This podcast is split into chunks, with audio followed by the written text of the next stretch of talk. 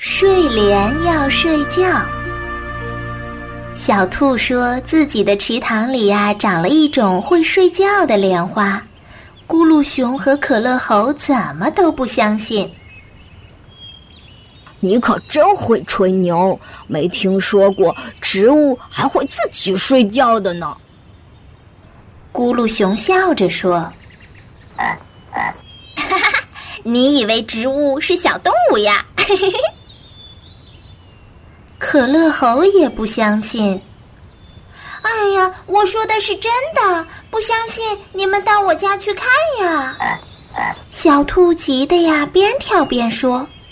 就这样，咕噜熊和可乐猴跟着小兔一起来到了他家的池塘。小兔指了指池塘说：“你们看，就是那几朵莲花。等到太阳落山，到了晚上以后，它们就会睡觉了。”莲花很漂亮，静静地待在池塘里。咕噜熊啊，想起了前几天看到的荷花。原来夏天的水塘里呀，还会开出这么多样子的花呀，真好看。太阳渐渐的落山了，哎，你们看呀！小兔兴奋地跳起来说：“莲花，莲花准备要睡觉了。”咕噜熊和可乐猴都紧紧地盯着水面上的莲花，真的，莲花的花瓣真的渐渐地闭拢起来了。又过了一会儿，月亮出来了，咕噜熊和可乐猴惊奇地发现，整个莲花的花瓣全都合拢了起来，真的像睡觉一样。诶，有意思，你家的莲花还真会睡觉呀！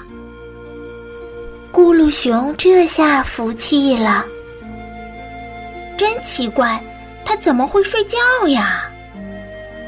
可乐猴还是觉得很不理解。因为呀，它就叫做睡莲呀。这时候，小兔的妈妈来了。睡莲，大伙都很好奇。没错。它一到晚上就会把花瓣全部合拢起来，就跟睡觉一样，所以就叫睡莲呀。小兔妈妈笑着解释说：“咕噜熊和可乐猴又认识了一个在夏天生长的奇特植物——睡莲。”百科小知识。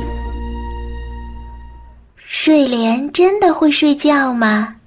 其实睡莲呀，并不是睡觉，而是因为夏天的夜晚呀，温度会降低，睡莲的花瓣在晚上合拢，是为了保护自己娇嫩的花蕊不被冻伤。这是它在生长过程中逐渐形成的一个好习惯而已，并不是真正的睡觉。